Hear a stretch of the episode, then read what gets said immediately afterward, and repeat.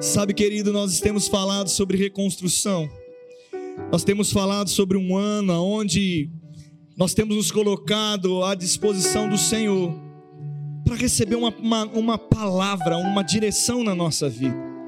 Quando eu falo de reconstrução, eu não falo apenas daquilo que vai tocar a igreja, mas deixa eu dizer algo para você: vai tocar aqui sim, mas o tocar a igreja, eu não sei se você entendeu já isso mas a igreja de Cristo é você.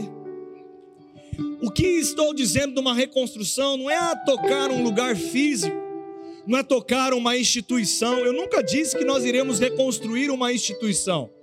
De fato, a instituição será tocada porque quando nós decidimos fazer uma gestão, e olha para a pessoa que está do seu lado, eu não estou falando de gestão, diga para ele, eu não estou falando de gestão.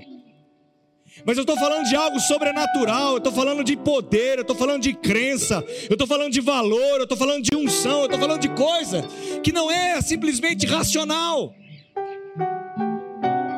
Sabe, meu irmão? Porque as coisas espirituais se discernem aonde? No espírito. E a palavra diz que o homem racional não consegue compreender.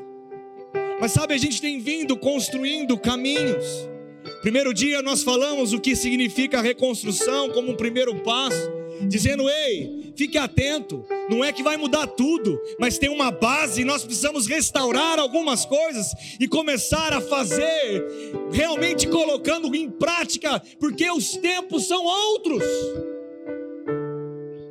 Eu não sei você, mas você já percebeu que nós estamos em meados de março? Quem já percebeu isso? Quem já percebeu? Muitas vezes nós não paramos nem para perceber como o relógio e o tempo tem passado rápido. Meu irmão, nós já estamos no terceiro mês do ano.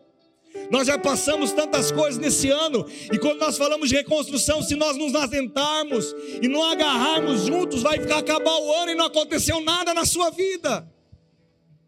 Mas fique ligado, porque reconstruir está ligado à reforma, está ligado a dar valor àquilo que já tem de uma maneira diferente, a voltar a olhar para um lugar e dizer aquilo que não está tão bem ajustado, ou passou-se o tempo, vamos nos atentar com aquilo.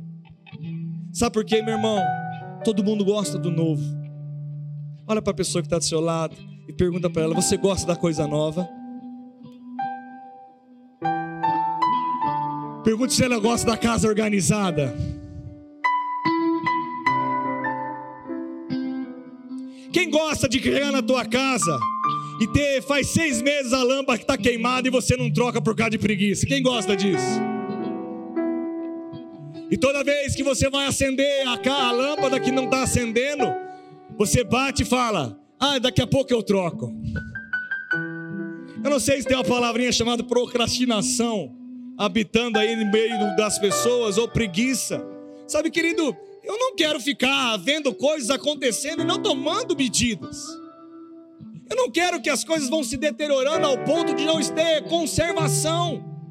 Sabe, meu irmão, da mesma maneira, a sua vida espiritual, se você não olhar para ela, ela pode se degradar, ela pode se consumir, e se você não decidir retomar, aqui é a rédea da sua vida, todo o tempo estar não mais no automático, mas alguém que sabe o que está fazendo, sabe o que está vivendo e sabe o Deus que tem. Aí nós falamos do segundo, do segundo passo, no segundo culto, sobre senso de propósito, voltar a entender por que nós estamos aqui.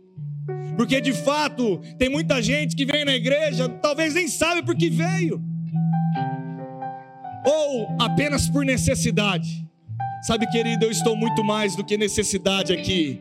Porque o meu Deus não é aquele somente que supre as minhas necessidades, porque Ele é o meu Deus que supre as minhas necessidades, mas Ele é o meu Pai, Ele é o meu amigo, Ele é aquele que tem as palavras de vida para o meu coração é aquele que gera paz aonde não tem paz, é aquele que derramou o amor dele na minha vida e ele me possibilitou perdoar, ele possibilitou eu entrar e andar em triunfo, com meu coração livre, leve, sem prender ninguém, nem coisas, nem pessoas, porque ele me possibilitou viver uma vida com propósito.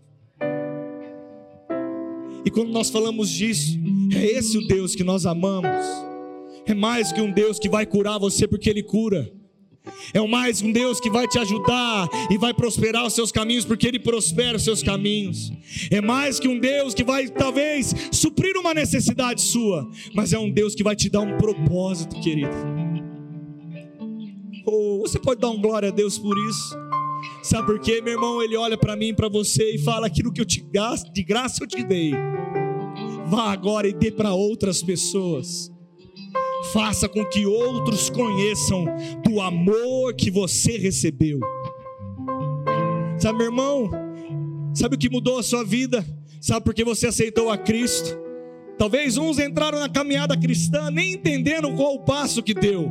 Quando levantou a mão num apelo no final do culto, mas de fato, depois que você começa a conhecer um pouco mais, você vai conhecer de um Pai amoroso, de um Deus que te ama, que te guarda, que cuida, que está prestando atenção em você, um Deus que mudou a sua história, um Deus que mudou a sua origem, um Deus que perdoou os seus pecados, que não mais mais te acusa, mas Ele te salvou, e Ele te regenerou, e Ele te disse: Eu te amo, você não é mais pecador, mas você é meu filho. Sabe, querido, isso entrou no nosso coração. Sabe, mas o diabo, ele está atento a esses últimos dias. O que ele quer roubar e nos enganar é tirar o nosso propósito e tirar a imagem de Deus de dentro de nós. Sabe, querido, nós falamos num terceiro passo a imagem, a nossa autoimagem, como nós nos enxergamos. E a minha pergunta é: você se vê como Deus te vê? Você sabe quando ele criou o homem, ele falou: governe e domine sobre as coisas. Eu te criei, eu te gerei. Você é vitorioso. Você nasceu para reinar em vida. Você tem uma vida, uma vida a mais do que somente viver e viver os tempos desse dia. Meu irmão, você é mais do que pagador de conta. Você é mais do que pagador de boleto. Você é mais que tomador de Coca-Cola. Você é mais que isso, querido. Você é mais do que uma rotina. Você é mais do que alguém que vive uma vida sem querer ou sem desejar frutificar. Sabe o que ele quer que eu tenha, Helder? O que ele quer que você tenha? Ele tenha consciência que eu nasci e você nasceu para dar frutos. Porque eu e você seremos conhecidos como discípulos de Jesus, porque nós amamos uns aos outros e porque nós damos frutos. E sabe, querido, eu quero te lembrar disso, porque você não pode se ver de uma maneira equivocada. A sua imagem que você tem de você tem que ser a imagem que Deus tem para ti. Sabe por quê? Porque quando você olha e assim como você se vê, vai ser. Olha para a pessoa que está do seu lado assim, assim como você se enxerga, assim será na sua vida.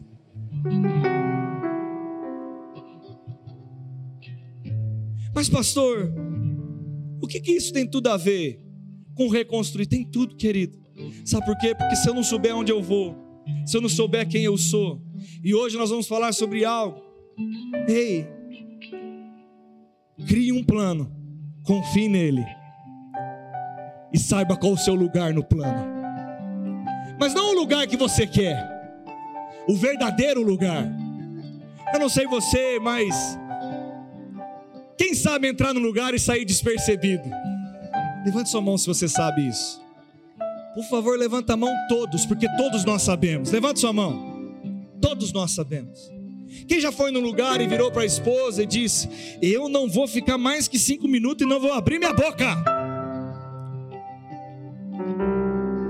Ou algum lugar aonde você entra e sai e você não faz questão nenhuma de se envolver em nada meu irmão, esse não é o nosso lugar. Se você está aqui e tem a consciência que você foi plantado nesse lugar, você faz parte de um plano. Quem crê nisso?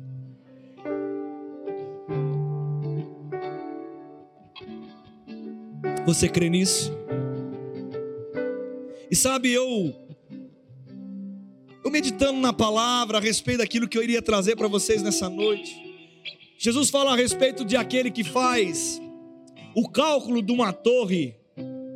Ele fala assim: ei, Não comece a construir algo que você não calculou para que no meio do caminho você pare e envergonhe.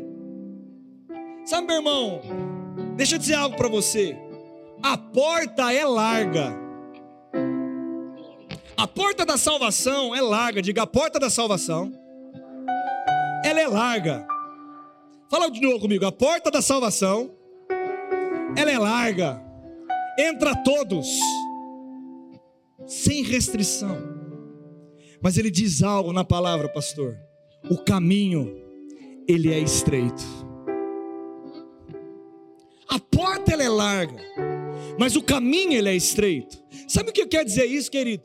As coisas quando nós entramos na vida cristã, realmente nós recebemos a Cristo, a nossa origem, nós nascemos de novo. Mas nós não nascemos de novo para ficar num nível onde nós entramos nesse reino, nós precisamos amadurecer, crescer e desenvolver. E quando fala que um caminho é estreito, ele quer dizer que é um caminho aonde nós começamos a estar nele porque nós queremos. Meu irmão, a vida cristã não é porque você é obrigado a viver ela. Até porque, se a vida cristã for uma obrigação para você, ela vai ser chata, enfadonha frustrante, porque você vai andar pela misericórdia e não pela aliança que Ele tem com você. Sabe, você vai ver milagres de vez em quando, mas quando você anda debaixo de uma aliança com Ele, é certo que aquilo que sai da tua boca, assim será, porque Ele tem um compromisso com você e você tem um compromisso com Ele. Sabe, querido, quando nós pensamos sobre isso, e quando nós começamos a meditar, Sabe, Ele é fiel conosco, querido. Ele vai criar um plano, e eu, quando eu falo sobre se ver num lugar, confia naquilo que Ele está dizendo no teu coração. Sabe, às vezes nós temos as esferas aonde nós atuamos na nossa vida. Deixa eu dizer algo para você. Não pare de dividir a sua vida em, em, em locais aonde você num lugar é crente, no outro lugar você não é. Não, meu irmão, você é uma coisa só. Talvez eu possa falar da esfera, da, da, de uma maneira profissional. Eu poderia aqui dar uma palestra como empresário. Mas eu não estou num lugar de palestra empresarial. Eu estou na igreja. Eu estou pregando. Aqui o que nos envolve é outra coisa. É um ambiente espiritual, é uma inspiração, é o Espírito Santo que está aqui. Mas eu posso dividir assim o um assunto. Mas eu não sou alguém diferente lá na minha empresa. Eu sou o mesmo Daniel, filho de Deus, marcado e selado pelo sangue de Jesus. Aquele que crê como Deus crê, aquele que fala como Deus fala, aquele que perdoa, aquele que libera perdão, aquele que ama, aquele que tem a alegria do Senhor, que é a sua força. Meu irmão, a mesma pessoa que eu sou na igreja, eu preciso ser na minha casa, eu preciso ser no meu trabalho, eu preciso ser na minha faculdade, eu preciso ser aonde quer que eu vou eu não posso e nem você nos dividimos. Porque quando nós fazemos isso, nós nos permitimos a viver uma coisa, a viver uma vida que não é fazer aquilo que nós nascemos para nascer. Nós nos permitimos estar no lugar do plano errado. Porque nós começamos a avaliar, e sabe, querido, sabe o que nós avaliamos? Aquilo que nós queremos ser ou deixar de ser, na esfera que nós queremos ser ou deixar de querer. E aí nós temos muitas vezes pessoas, pessoas querendo ser uma bênção na igreja, mas na sua empresa, como trabalho, como talvez empregado ou empresário, ou qualquer que seja a sua função, talvez ali, ali você não é tão crente assim, porque você precisa ser patrão. Quem disse isso? Quem disse que lá na tua, igreja, na tua igreja, na tua empresa, onde você trabalha, eles não vão ver a diferença porque você é crente de fato? Quem disse que o plano é não é você ser Jesus naquela empresa ou na sua empresa? Onde quer que você vá, seja alguém diferente, porque você é luz e sal dessa terra. Ou você, quando está num lugar, você virou um espião e agora você não é mais alguém que reflete a imagem de Cristo, mas você é apenas alguém que está se escondendo, passando despercebido, porque o seu plano lá fora é sobreviver. Sabe, querido, eu te digo com toda a convicção do meu coração: você não nasceu apenas para sobreviver nessa terra, você nasceu para reinar em vida em todas as áreas da sua vida. Aonde quer que você for, você nasceu para ser cabeça e não cauda. Você nasceu para estar em cima e não debaixo. Deus vai prosperar o seu caminho em qualquer área da sua vida, se você permitir ser filho de Deus e deixar com que você seja uma pessoa só. Sabe, meu irmão, eu não sei se você já estudou a respeito de psicologia, sobre distúrbio, sobre bipolaridade. Quando alguém é bipolar, ou senão a gente fala a respeito de, de, de, de alguém que vive de uma maneira, cada, ele é um camaleão. Ele se adequa e se adapta a um ambiente.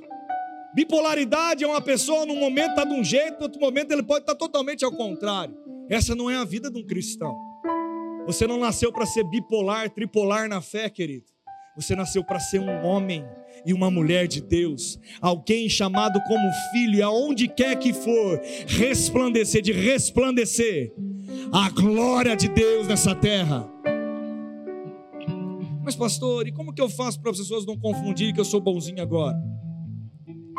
De fato, meu irmão, você pode ter posições de seriedade, integridade, onde quer que você for. Ser cristão não é ser tolo. Eu não sei que, que aonde saiu isso, que cristão muitas vezes é, é o ser tolo. Porque talvez você escutou na palavra que Jesus, ao tomar, ele diz: se alguém bater numa face, dê a outra face. Meu irmão, tem um contexto para lá, tem um contexto naquele negócio. Deixa eu dizer uma coisa para você: se alguém bater na tua face hoje, vai buscar um advogado e, se for direito seu, entre com processo contra ele. Tem lei para isso, tem uma sociedade que é regida por leis. Agora, ficar pensando que você vai ser um tolo, meu irmão, cristão nasceu para ser inteligente. Meu irmão, se a gente não se vê como pessoas que têm uma cultura, as melhores posições têm que ser as nossas. As melhores empresas é a sua, você vai prosperar. As pessoas vão querer ser você. Elas querem ser como você. Elas terão você como referência. Meu irmão, é assim que eu preciso me enxergar. Deus precisa se manifestar na minha vida. Porque se eu prego prosperidade, eu não vivo. Que Deus que é esse? Se eu prego perdão e não perdoo, que Deus que é esse? Se eu prego sobre amor e não amo, que Deus que é esse? Se eu prego sobre família e não tenho família, que Deus que é esse? Se eu prego sobre cura e Deus não me cura, que Deus que é esse? Se eu prego sobre alegria e ando em tristeza, que Deus é esse? Se eu prego que Deus pode me livrar do estresse, da depressão, do pânico, e se eu não vivo a vida de Deus me tirando dessas coisas, que Deus é esse? Deus é Deus, querido. Rei, Ele é aquele que te ajuda a acalmar os pensamentos. Irmão, quem já teve um pensamento agitado aqui? Talvez esteja agora agitado você me ouvindo. O pastor está sabendo da minha vida. Eu não sei o que está acontecendo. Ele viu falando com a minha esposa. Eu não vi ninguém. Não tô, meu irmão, pode ficar tranquilo que eu não sonhei com ninguém. E não vou falar para você que eu sonhei porque eu não vou mentir. Mas sabe, querido, me veio uma história quando eu estava pensando sobre isso. Jesus, estava lá em Betânia, lá em João capítulo 11, e de repente chegaram para ele e falaram sobre Lázaro, seu amigo estava doente, e ele disse: Fica tranquilo, ele apenas está dormindo. Essa doença não é para, não é para. Deixa eu dizer uma coisa e agora eu quero começar a contar essa história para vocês. Na nossa vida, como essa história, eu quero apresentar ela para vocês dessa maneira. Nós podemos ter muitas visões diferentes dessa história contada. Nós podemos ter a visão de Jesus, e sendo Jesus narrando essa história. Você pode ter a visão de Lázaro lá na cama esperando que Jesus venha. Você pode ter a visão ou a narrativa dessa história além dos olhos de Marta ou Maria que tinha o desejo que Jesus chegasse. Nós podemos contar essa história pelos olhos dos discípulos que tiveram talvez, olharam Jesus e quando deram essa notícia e falou: Jesus está enrolando, ele não quer ir lá para lá falar com Lázaro, ele vai morrer. Nós podemos contar a história, eu não sei se você. Quem tem uma história aí? Quem tem uma história? Quem está vivendo uma história hoje? E quem está confuso no papel da história onde está? Quando levanta a mão, deu baixo. Sabe, muitas vezes eu não sei porque Nós oscilamos. E deixa eu dizer algo para você: Deus quer que você tome uma posição nessa noite. Pare de oscilar, querido. Pare de oscilar. Pare de oscilar. Pare de oscilar. Confie em Deus. Se Ele diz para você, isso não é para a morte, mas é para manifestar a minha glória. Ou se Ele diz, fica tranquilo, eu estou com você, vai acontecer. Eu não sei qual é a história, querido, mas Ele disse alguma coisa. E eu aprendi algo da palavra. Toda boa dádiva, todo dom perfeito ele vem do Pai das luzes que nunca muda. Ele olha para mim e para você e diz: Eu nunca te deixarei. Ele olha para mim e para você e fala: Eu não te desampararei.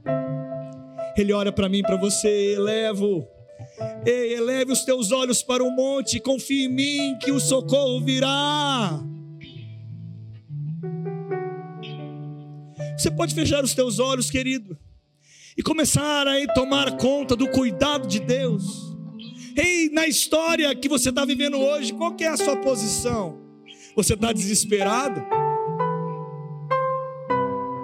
Você está com medo que não vai dar certo? Você acha que você não vai aguentar?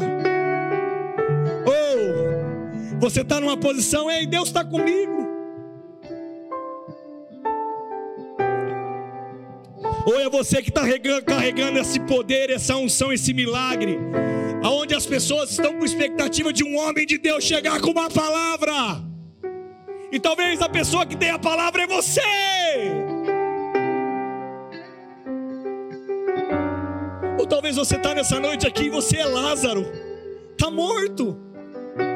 Mas deixa eu dizer uma coisa para você. Uma hora nesse culto ele vai te dizer: Ei, eu estou te chamando pelo nome. Levanta e